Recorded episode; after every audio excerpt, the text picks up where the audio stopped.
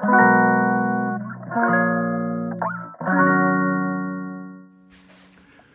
んばんは。2022年11月17日なぎの心理学です、えー、時刻は21時を回ったところですね、えー、今日もまあ快晴とまではいきませんが晴れていましたね名古屋はね、うん、皆さんどんな木曜日を過ごされたでしょうか。はい、えー、僕も普通の仕事日ということで仕事をしたわけですけれどもね、うん、昨日は定休日で山に行きました、えー、先週も山に行ったので山に行くたびに収録をしてましたけどね。先週しなかったのはあのスタイフで知り合いになった上さんという方のですね、えー、ライブにえー、で、えー、なんだろう喋ってたからですね。はい。あのかなり喋り倒しましてね2時間以上喋ってたんじゃないかなと思うんですけど、えー、それですっきりしちゃって、え、収録せずに終わったんですよね、えーえー、ありがたいですね。たまにねああやって話を聞いてくれる人がいるのはね、うん、はい。ということで前回の山と今回の山を総括してちょっとお話をしようかなと思うんですけどね、えー、前回は非常に快晴に近い天気だったと思うんですけどね。水曜日。うんあの愛知県のさなげ山ですね、えー、トヨタにあるんですけどね。さなげ山に行きまして。でポピュラーなのはさなげ神社川。いわゆるえー、愛知県の人しか分かりませんがあ豊田川から登るコースが非常に整備もされていて綺麗で、えー、ポピュラーですが、えー、今回選んだのはあ瀬戸川ですね。うん、うん。えっと雲光寺というお寺があるんですけどね山あいにね。そこの駐車場が、あの登山者にもオープンになっていてここに止めてですね、えー、瀬戸川から入るというルートを取ります。で瀬戸川から入ると一回ちっちゃな山を登って降りないといけないという問題はあるんですが、まあ、こちらがですね結構、うん、豊田川に比べると錆びれていましてコースとしてまああんまり入ってないですね登山者総数としてはね、うん、ですので自然感がすごくあって僕は結構好きなんでおおむねさなげに行く時はですねこの、えー、瀬戸川から入ってます。で久しぶりにですね、えー、瀬戸川から入ったわけですけれどもうんあのー前回その前々回かあ前々前回か。えっとトヨタ側から入った時も非常にしんどくて肯定的にですね。うんちょっと鈴鹿行ける鈴鹿っていうのはですね愛知県のお隣の三重県に鈴鹿山地がある鈴鹿山脈かがあるんですけど。はい。えっ、とあそこの山を狙ってるわけですよ。たくさんあるのでね。うんでもまああらかた1,000以上、うん、1500前後みたいなところなので距離あ高さとしてはねえー、そこに登るにはですねそれなりの体力が必要と考えるわけです。ですので、えー、なまった体を、えー、回復させるためにずっと低山でトレーニングを積んでるわけなんですけどね。うんえっとさなげで偉いっていうレベルなので僕はさなげの倍ぐらい歩かなくちゃいけないと思うんですね多分鈴鹿行ったらね。うん、大丈夫かなということでもう一度気分が乗っていたので、えー、チャレンジしたわけですけどやはりですねうんなんかどうだろう登ってる時はそんなにひどく偉いなと思わないし、えー、下りもですねそんな足がガクガクするとかブレるっていうことも感じはしないんですけど帰ってきてからねのダメージみたいなのがひどくて体調がね悪くなるんですよね必ず。結構な割合で。それがあったのがちょっと心配だった、うん、で今回も実は昨日ですね前日からなんか嫌な感じがしてて体調面で。何っていうことはないんだけどなんか調子悪いなって感じがあって。でも晴れって分かってたので行きたくて。ですのでそのさなげに比べたらですねその工程としては3分の1ぐらいの距離の山を選んでね一応念のために体調悪いような気がするしと思って行ったんですよ。うん。でね行き上りねもう下りもそんな問題ないんですよ。ところが3分の1の工程にしたのに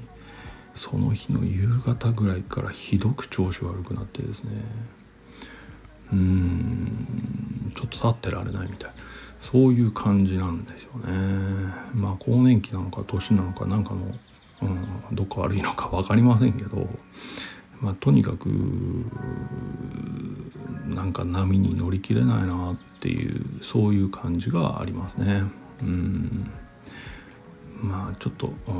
年齢的にはね仕方ないことかもしれませんので様子を見ていこうとは思いますけどね。うんえー、それでその前々回ねさなげ行った時にですね僕が実は鈴鹿に行きたくてトレーニングしているのは、えー、昔世話になった人、うん、ここでも何回か行ってるんですけど当山に行きたいからなんですよね。でその方はもう僕より全然上の人で年齢的にも、うん、僕に何、えー、て言うのかな大人とはとかね男とは何かみたいなのを全部大人になってから教えてくれた人と言っても過言ではないので、ね、僕はめちゃめちゃ慕ってるわけですその人。うん、でその人が仕事を引退されてですね今はもう気ままに山に登ってるということなのでちょっと音もしたいと。昔は一緒に登ったりしてたんですけどうん。はい。全然 1,000m どころか 2,000m 級とか行ってたんですけど。もう本当僕はずっとやってなかったんでねちょっと足手まといになりたくないなと思って。で、えー、一緒に登りたくて、えー、ずっとトレーニングしているという。その人がとですねその下り僕が下山のタイミングでその人が登ってきたのに偶然に出会ったんです。これはすごい確率だと思いません？1週間が7日間あって、まあ、その人は行きたい時に気ままに登っている。といえども山は死ぬほどいっぱいあってですね。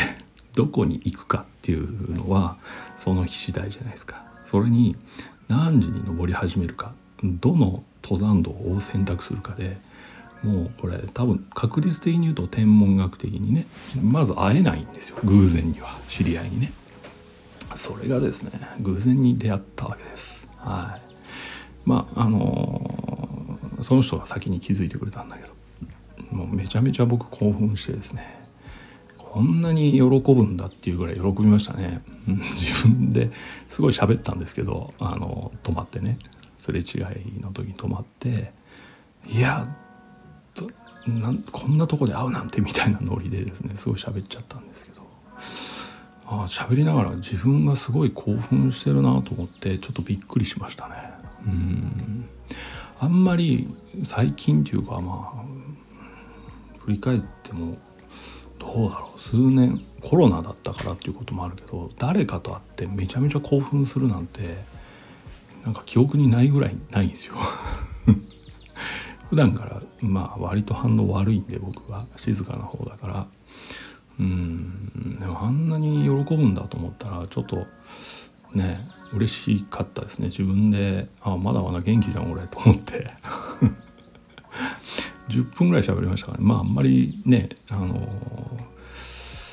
足止めしてはいけないとは思いつつも10分ぐらい喋りましたけどね、えー、そこで、えー、っと一緒に山行くっていう約束をしてですね。で別れました。うん。あれは嬉しかったですね。記念写真まで撮りました。はい。インスタグラムには僕とその方のね一緒に撮ったあ写真が載ってますけどめっちゃ逆光でねそれに気づかずに自分も興奮して撮ってるんでいけませんけど逆光な中で撮ってますね2人でね、はい、でねうん。その週の次の週ですよ昨日はね。だから本来はもっと頑張れるんだけど本当体がねおかしいんだよな。一体どうしたんだろうと思ったという話ですねさっきね。うん。でねうんとよく思うようになったのはその50代過ぎて体調変な体調の悪さみたいなのがよくあって。うんまあストレスかなとか更年期かなとかいろいろ考えたり。で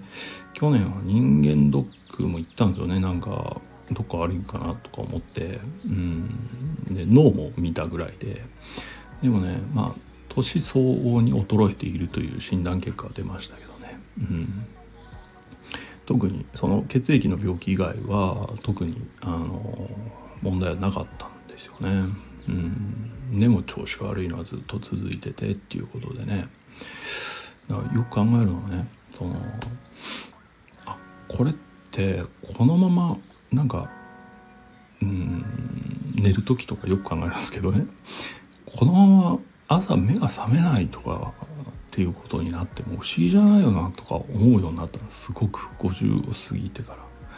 割と昔から死については考える方ですけど他の人と比べてもねそれがまあ実感を伴ってやってきてるっていう感じはしますね。うん、別に暗い話をしようとかそういうことじゃなくてちゃんと自分を衰えてるんだなっていうことが実感してるし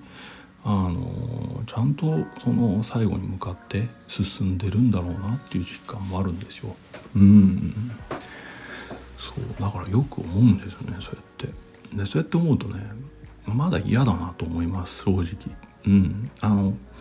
何て言うのかなやれてないことがあるっていうのはそのさっき言ったその人と山に行きたいっていうこと 一つあります。ねうんなんかあと漠然とですけど僕のってる人たちを見送ってから死にたいなってちょっと思うっていうところはあるかな。うん。身近でね。うん。なんかうんとよく想像するんですよ。僕がもし先に行ったら僕は幸せだと思うんですよね。えっ、と見てくれる人がいるっていう意味で。それをね見とってくれる人がいる。でもうんとその時にねあ多分思うと思うのはこの見とってくれている人たちを見てこの人たちを見とってくれる人はいるのだろうかとか思っちゃうと思うんですよ多分。でそれって結構苦しいことじゃないかなと思って。うん。だったらうんと自分は寂しくてもいいので僕は見とる側でいたいなと。はよく思いますかね。うんそう。これはね本当に最近よく思うんですよね。うん。なんかえっとちょっと話違うけど心理学なんかでもちょこちょこ出てくる話ね。えっと、自分が傷つくのと自分が人を傷つけるのとどっちが辛いかみたいな話があってね。でよくそのやっぱり人を傷つけてしまうことの方が辛いんじゃないかっていう意見があるわけです。それは何かっていうとどうしようもできない自分では。うん、傷つけておきながら傷つけた張本人であるならばその人の手当てもできないしサポートもできないし寄り添うこともできないじゃないですかこんな苦しいことないと思うんですよねうん。でも自分が傷ついたのであればえっと自分がどうにかすればいいだけの話。我慢してもいいしうん。苦しいって言ってもいいし泣いてもいいわけじゃないですか。自分で何かできる救う救われるは別としてそっちの方が全然楽じゃないかなっていう気がするわけです。それとよく似た感覚ですね。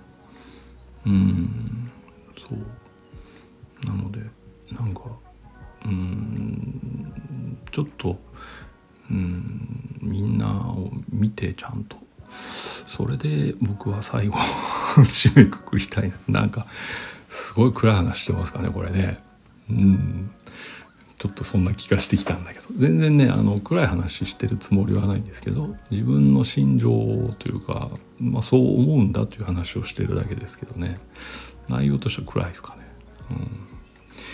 なんかねそういうことをよく思いますね。うん振り返るとそうねそのいろんな人たちのその愛情とかね思いみたいなのに気づかずに生きてきた時期がすごく長かったと思うんですよね。今は分かってるというつもりはないんだけども